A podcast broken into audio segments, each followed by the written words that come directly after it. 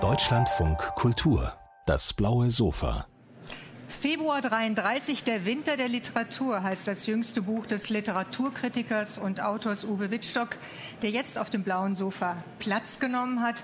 Und das Buch erzählt, wie rasend schnell in den Tagen nach Hitlers Vereidigung zum Reichskanzler der Rechtsstaat systematisch zerstört und in eine Gewaltherrschaft ohne Skrupel verwandelt wurde. So schreiben Sie es im Vorwort, Uwe mhm. Wittstock. Ja. Herzlich willkommen auf dem blauen Sofa. Vielen Dank.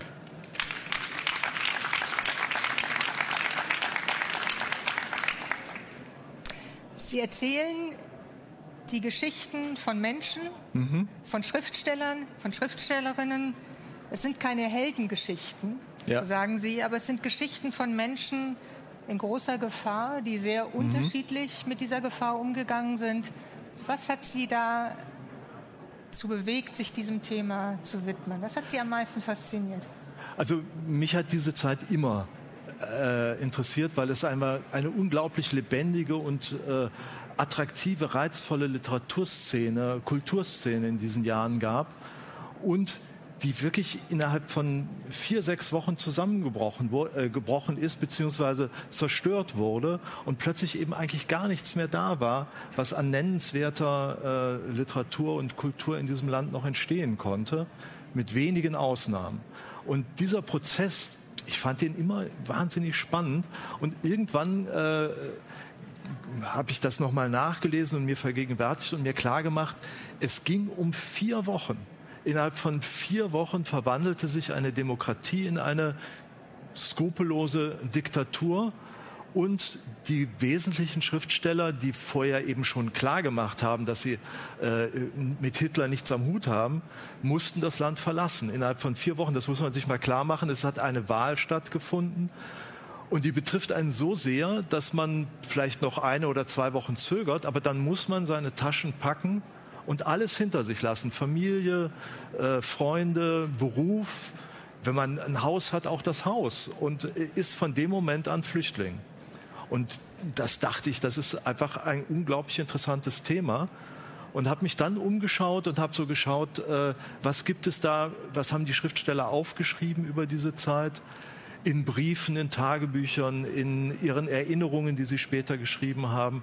Und das wurde immer spannender äh, bei dem, was sie erzählt haben, was man äh, quasi dann in ihren Briefen, in ihren Tagebüchern miterleben konnte. Und da dachte ich, wenn man das aufschreiben kann, wenn man das quasi wie so einen Film in, halb in Zeitlupe zeigen kann, wie die Leute vorgegangen sind, bis sie dann schließlich nach drei Wochen oder vier Wochen mit dem Koffer auf dem Bahnsteig standen, das ist doch einfach eine interessante Geschichte. Sie haben es angedeutet, es gab äh, viel, viel Material. Schriftsteller und Schriftstellerinnen schreiben gerne, aber sie fügen natürlich der Realität auch gerne einiges hinzu. Ja. Wie sind Sie denn mit Dichtung und Wahrheit umgegangen? Wie haben Sie die Dokumente, die, die, die Sie gefunden haben, auf ihre ja. Richtigkeit überprüft? Also zum einen einfach durch äh, gesunden Menschenverstand. Es gibt ein paar Dinge, die einfach nicht passiert sein können oder jedenfalls nicht so passiert sein können, weil sie mit anderen historischen Gegebenheiten nicht zusammenpassen. Äh, es gibt einen Schriftsteller, der von sich behauptet, er wäre quasi in das Haus reingegangen, äh, in dem ähm, Adolf Hitler dann diesen, diese Parade äh, der SA-Leute, diesen Fackelzug der SA-Leute ab, ähm, abgenommen hat am 30. Januar abends das halte ich für extrem unwahrscheinlich. Und da er außerdem, dass er da eine Hintertür gefunden hatte, sonst nicht viel zu berichten hatte, habe ich gedacht, das können wir getrost weglassen. Dann gibt es natürlich Schriftsteller, die eine Zeit lang ähm, kokettiert haben mit dem Nationalsozialismus und durchaus mitgetan haben, ein paar Jahre lang oder auch sehr lange. Ähm, Arnold Bronnen ist zum Beispiel so ein äh, Autor, der gut mit Brecht befreundet war, äh, auch viel äh, zusammen mit Brecht erlebt hat, der äh, dann aber einen Rechtsschwenk nahm und äh, für die Nationalsozialisten ähm, sich engagierte, im Rundfunk auch, und der dann, als der Krieg vorbei war, plötzlich äh, einen Schwenk zum Kommunismus hinmachte und in der DDR dann ein Buch veröffentlichte, das hieß Arnold Bronnen gibt zu Protokoll. Äh, womit er schon so eine gewisse Authentizität herstellen wollte. Prot Protokolle sind ja immer Amtsdokumente. Und er hat ähm, einfach seine Rolle in diesen Tagen schön geschrieben. Er hat, er hat verschwiegen, dass, wie, wie sehr er in die nationalsozialistischen Bestrebungen damals äh, involviert war. Und damit ist so ein, äh, eine Quelle einfach nicht benutzbar für heute. Das ist eben letztlich verlogen. Ja.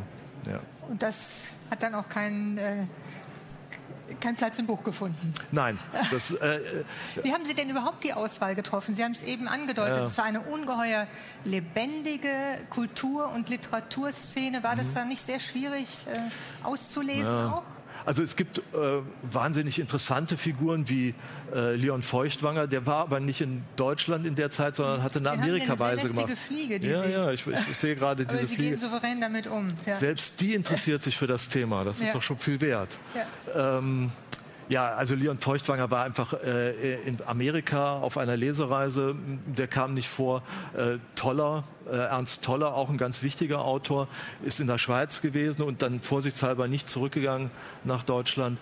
Aber andere, das bot sich einfach an, weil man mehr und mehr Material äh, gefunden hat, weil ich mehr und mehr Material gefunden habe. Klaus Mann zum Beispiel mit seinen Tagebuchaufzeichnungen, die auch sehr authentisch sind. Also weil sie an dem Tag selber geschrieben wurden und nicht nachher nochmal umgeschrieben wurde. Also die, die besten Quellen sind im Regelfall Tagebücher oder ähm, Briefe weil die in der, aus der Situation heraus entstanden sind.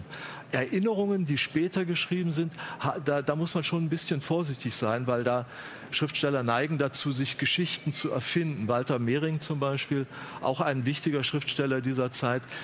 Wenn man das genau ernst nimmt, was er äh, schreibt, dann ist er eigentlich an jedem großen Ereignis mitbeteiligt gewesen. Und das macht mich dann auch schon misstrauisch. Er kann nicht an allen Orten gewesen sein. Hat sich wahrscheinlich dann nachträglich in alle Orte hineingefühlt. Ja, und es ja, ja, möglich genau. gehalten, genau. dass er hätte ja. da sein können. Ja, und hat, hat ja. sich das von seinen Kollegen erzählen lassen und hat das Erzählte quasi so intensiv miterlebt, dass er dachte, ja, das habe ich erlebt. Sowas ist ja auch denkbar.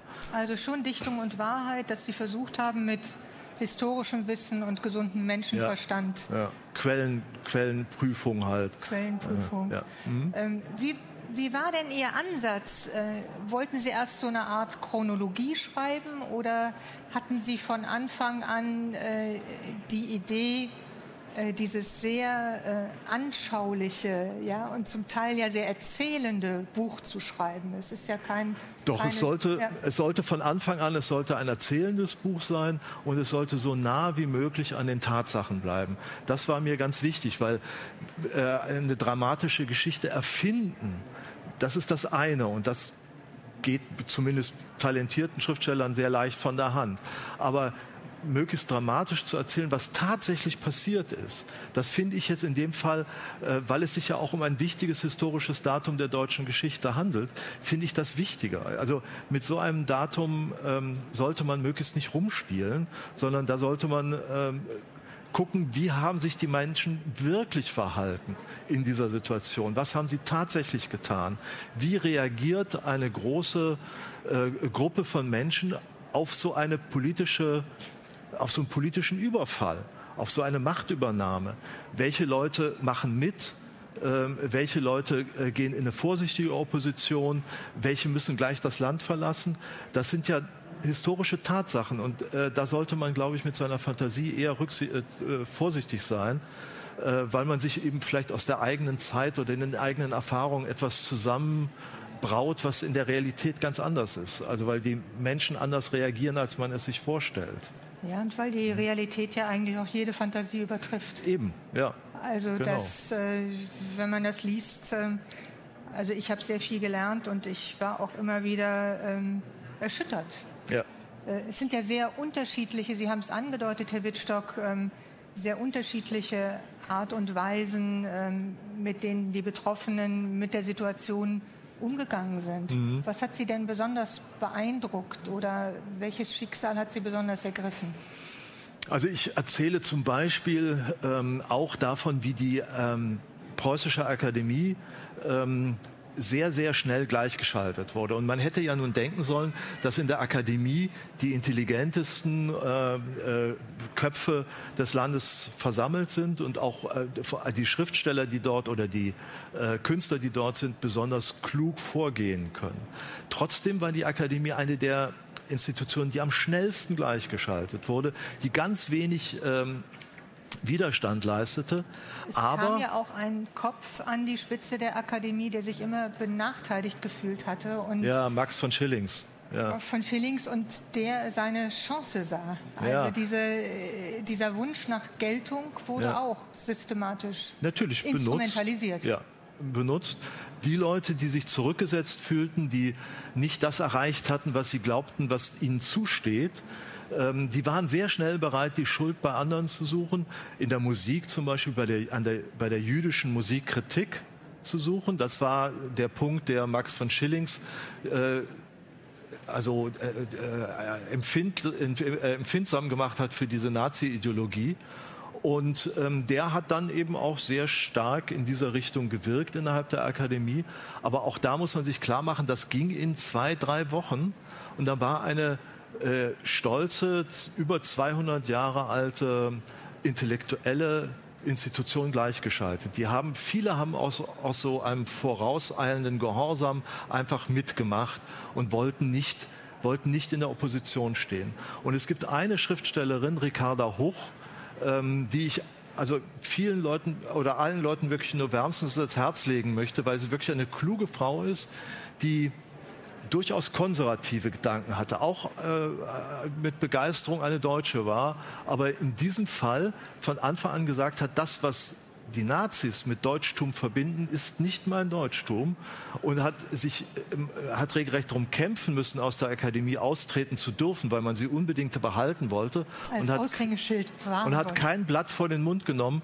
Als Alfred Döblin, ein, ein jüdischer Schriftsteller, äh, dann geflohen ist aus Berlin, hat sie noch gesagt, ich wollte, viele Deutsche würden so aufrecht nach der Wahrheit suchen wie dieser jüdische Schriftsteller. Ich kann gut verstehen, dass er verschwunden ist äh, nach der Hetze, die jetzt hier äh, äh, gegen Juden inszeniert wird in Deutschland. Und das waren zu dem Zeitpunkt nicht unbedingt die Sätze, die einem das Leben sicherer gemacht hätten.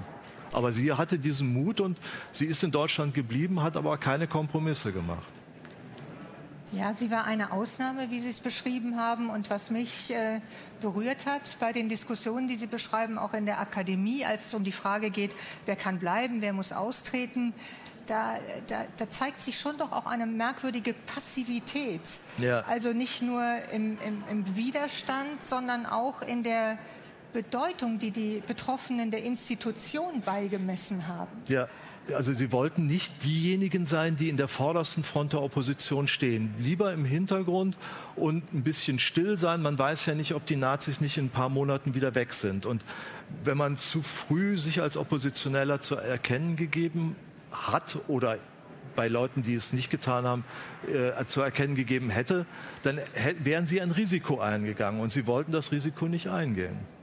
Sie wollten das Risiko nicht eingehen, Sie haben aber auch nicht für die Institutionen gekämpft. Nee, nicht, nicht Also wirklich die, ernsthaft. die, die Institutionen, das Gefühl hat man schon, auch wenn man, wenn man sieht, wie, wie systematisch dann einfach da die, äh, die Köpfe ausgetauscht Mhm. wurden, äh, wie gleichgeschaltet wurde. Die Institutionen leisteten keinen Widerstand. Ja.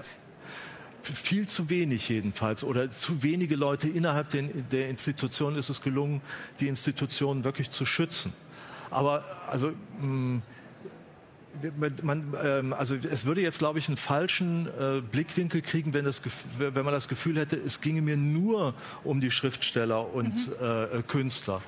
Es hat um diese Zeit auch Die sind viele das Beispiel. ja, Sie sind das ja. Beispiel. Sie stehen pa quasi pars pro toto. Es gibt auch viele Leute, die der SPD anhingen oder der KPD, die natürlich Widerstand geleistet haben und in dieser Zeit sehr, sehr ähm, großen Gefahren ausgesetzt waren.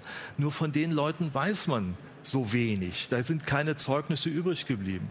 Bei der Akademie ist es zum Beispiel so gewesen, dass sehr viele Leute, die dort an diesen Diskussionen teilgenommen haben, danach darüber geschrieben haben.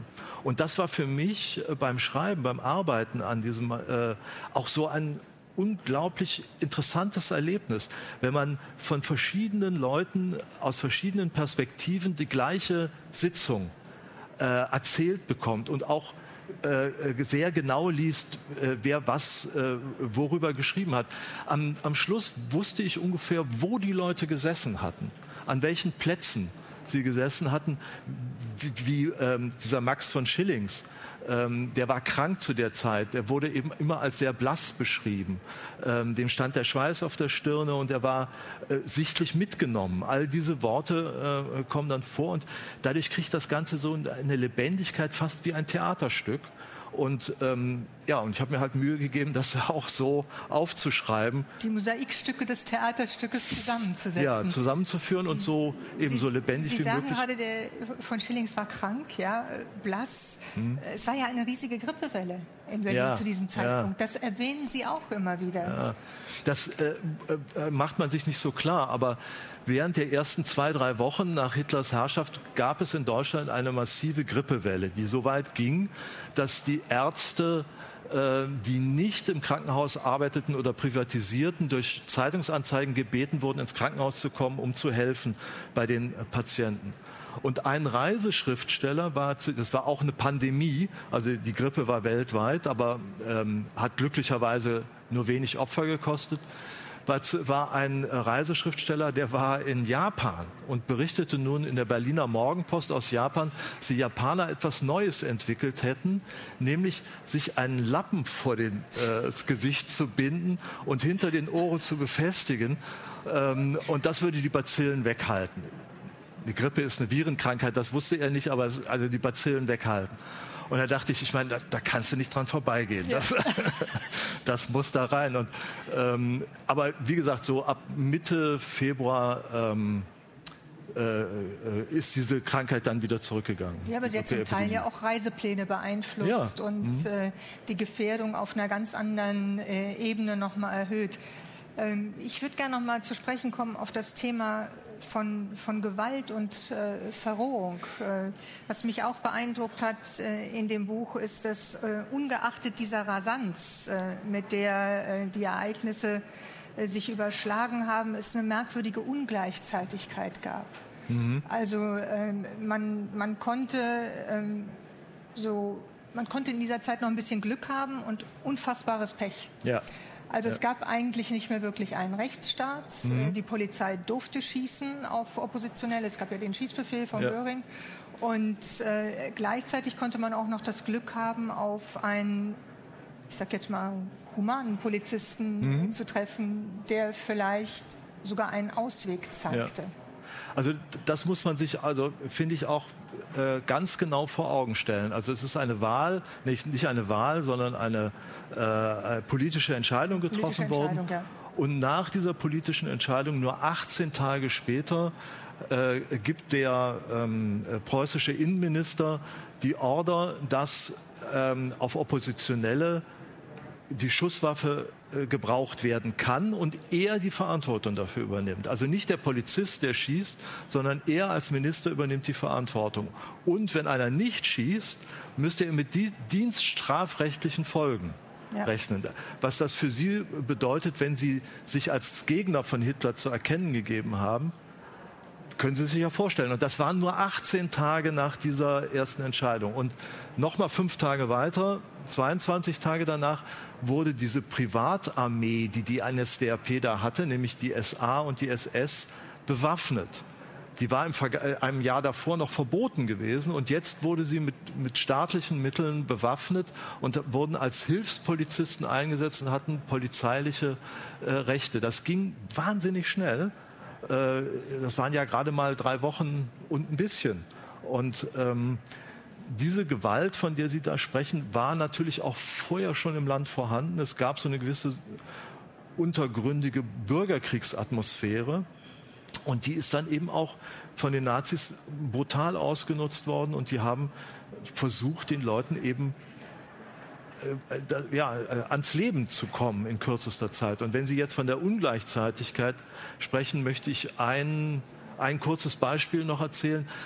Schon am ersten Tag, am 30. Januar ähm, äh, dieser ähm, Hitlerherrschaft, am ersten Tag wurde ein Polizist und äh, ein SA-Mann erschossen, äh, als die randaliert haben in einem Kommunistenviertel. Und das war eine der, der gefährlichsten SA-Trupps, die es in Berlin gab. Der war der sogenannte Mördersturm, äh, weil die schon viele Leute umgebracht hatten in den Straßenkämpfen. Und ähm, äh, dieser SA-Mann, das wurde so getan, als wäre er von Kommunisten erschossen worden. Der ist aber von seinen eigenen Leuten erschossen worden auf äh, Goebbels äh, Befehl hin, weil der eine Rechnung mit diesem SA-Mann zu begleichen hatte. Und später, ähm, fünf Wochen später, am 4. März, wird die Schriftstellerin Gabriele Tergit äh, eine Jüdin, äh, die sehr gute Gerichtsreportagen geschrieben hat für äh, die Berliner Zeitungen, aber auch hervorragende Romane geschrieben hat die jetzt eine Schriftstellerin, die jetzt wiederentdeckt wird vom, vom Schöffling Verlag hier in Frankfurt, der da sehr verdienstvoll äh, diese Bücher wieder rausbringt, die aber wirklich spannend sind und sehr lesenswert. Diese Frau wird überfallen in den frühen Morgenstunden, 5 Uhr morgens oder so etwas, äh, von diesem äh, Mördersturm. Sie hatte aber einen Ehemann, der äh, Architekt war, und der hatte die Haustür äh, massiv verstärken lassen, weil er die Gefahr ahnte und große Riegel vorgelegt, sodass dieser Mördersturm gescheitert ist an der Tür. Und äh, Gabriele Terget hat daraufhin eine äh, Überfallkommande von der Polizei angerufen. Die waren auch sehr schnell da. Und in diesem Fall waren das anständige Polizisten, was sie mit Ungleichzeitigkeit mhm. meinten. Die haben sich dafür eingesetzt, dass die SA da nicht rein durfte. Nur ein einziger Mann, nämlich dieser Anführer dieser Truppe, der durfte das Haus, äh, die, ja, das Haus einmal äh, durchsuchen, die Wohnung und äh, fand nichts. Und weil es keine Beweismittel gab, musste Gabriele äh, Tergit auch freigelassen werden. Und auch das ist eine gewisse Ungleichzeitigkeit. Sie hatte zu dem Moment noch die Naivität zu glauben, sie könnte den Mann einschüchtern. Sie hatte dem gesagt, ich werde sie anzeigen, als der gehen wollte. Ich werde sie anzeigen. Und der Anführer dieses Mördertrupps hat überhaupt nichts geantwortet. Er hat sie nur lange angeschaut. Und sie beschreibt das. Er hat eine zerschlissene Uniform an. Er hat eine Brille, die, äh, eine Drahtbrille, die auch äh, halb kaputt ist. Das ist ein Mann, der hat die letzten Jahre auf der Straße quasi gelebt mit seinem Terror. Und der war natürlich überhaupt nichts, durch nichts auf dieser Welt einzuschüchtern. Und sobald der die Tür hinter sich zugemacht hatte, geht sie zu ihrem Mann und sagt, ich muss hier sofort weg. Ich bleib keinen Tag länger. Ja, und ist noch an demselben Tag in die Tschechoslowakei geflohen. Also das sind diese Begegnungen auch, äh, einer bürgerlichen Schriftstellerin, einer gebildeten Frau mit einem Menschen, den sie sich vorher gar nicht vorstellen konnte, ein völlig ein, ein Killer, ein, ein, absoluter Killer, der überhaupt keine Rücksichten auf nichts nahm, der, der eingefädelt hatte den von Goebbels gewünschten Mord an seinem Kameraden. Ja. Also äh, da war wirklich, das war sehr gut, dass sie dieses Land dann gleich verlassen hat. Ja. Das haben viele getan. Sie beschreiben aber gleichzeitig auch ähm, ein ungeheuer ähm, vielseitiges und intensives Kulturleben in Berlin. Ja. Und auch eine, ähm, ein, ein, Netzwerk von Solidarität und Warnungen mhm. äh, untereinander, ja. von Fürsorge, das in diesen Monaten und Wochen entstanden ist. Die Leute waren ja den gleichen Gefahren ausgesetzt und fühlten sich natürlich auch sehr heimisch in ihrem Kulturleben. Die wollten das nicht verlassen, die wollten das nicht aufgeben, weil sie eben auch so wunderbare ähm, Biotope der Kultur schon gebildet hatten und ähm, äh, wussten, dass ihnen das auch Schutz gibt. Damals hat man, ist man nicht so viel gereist wie heute. Das Ausland ähm, war eine viel fremdere Angelegenheit. Viele Leute, Künstler arbeiten mit ihrer Sprache die können, also Schauspieler zum Beispiel, Schriftsteller, die mussten eben, äh, hätten auch im, oder haben dann auch im Ausland nicht mehr gut arbeiten können. Die wollten das Land nicht verlassen und ähm, haben sich dann eben auch ähm, ja, äh, Schutz versucht gegenseitig zu geben. Aber das war auch in ganz kurzer Zeit, äh, äh, war das als Illusion äh, entpuppt. Also gegen diesen massiven Angriff äh, äh, konnten die sich nicht zur Wehr setzen. Es war eine schicksalhafte Zeit äh, für jeden Einzelnen. Sie stellen im Buch äh, hinten an äh, Lebensabrisse. Also das mhm. fand ich ein sehr schönes Wort für ja. äh, die, die kurzen Biografien, die Sie da noch mal ja. Ähm, ja, man will ja auch in wissen, ihrer Fülle. Ja, äh, man will ja dann auch wissen, wie es weitergeht, wie mit den einzelnen Figuren weitergegangen ist. Ähm, was weiß ich, eine äh, rührende Geschichte, die ich selber gar nicht ähm, vorher kannte. Ähm, der Ernst Toller, den ich vorhin schon mal erwähnt hatte, in den hatte sich nun äh, eine äh, 14-jährige äh, Schauspielerin äh, verliebt. Ja. Und, ähm, zum Entsetzen der Eltern. Äh, zum Entsetzen der Eltern und ähm, brachte natürlich auch alle Leute sehr in Verlegenheit, äh, weil das natürlich nicht zusammenging. Er war über 30 Jahre älter als sie. Aber die haben dann gemeinsam das Land verlassen und zwei Tage nach ihrem 18. Geburtstag haben sie dann in London geheiratet denkt man im ersten Moment gerade noch mal gut gegangen und ist vielleicht doch noch so wie ein, ein Happy End. Aber Ernst Toller hat sich dann ähm, drei Jahre, vier Jahre später in, in New York erhängt. Also ähm, diese Verfolgungssituation hat eben auch brutale Folgen für die Verfolgten äh, nach sich gezogen. Ähm, sie konnten nicht arbeiten. Der Lebensmut ging eben bei vielen Leuten auch verloren. Aber äh, das führt jetzt schon ein bisschen über die Geschichte des Buches hinaus. Also das, was ich in dem Buch erzähle, sind genau 44 Tage, die ersten 44 Tage von Hitlers Herrschaft und was in dem Zeitpunkt eben schon an Verbrechen äh, und eben an politischen radikalen Umstürzen in dem Land äh, passiert ist. Genau absolut, genau wie, genau absolut, wie Sie sagen, man, äh, man, es gab absolut, keinen Rechtsschutz mehr. Ja, absolut unvorstellbar. Und ich würde Sie gerne noch einmal zitieren aus hm. Ihrem Vorwort. Sie haben geschrieben, wenn der Satz Hitlers Verbrechen seien unvorstellbar einen Sinn hat, dann gilt er zuallererst für seine Zeitgenossen.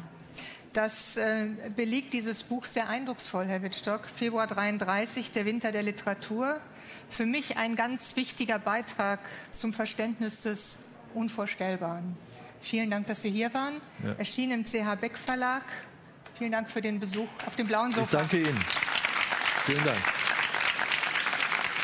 Vielen Dank.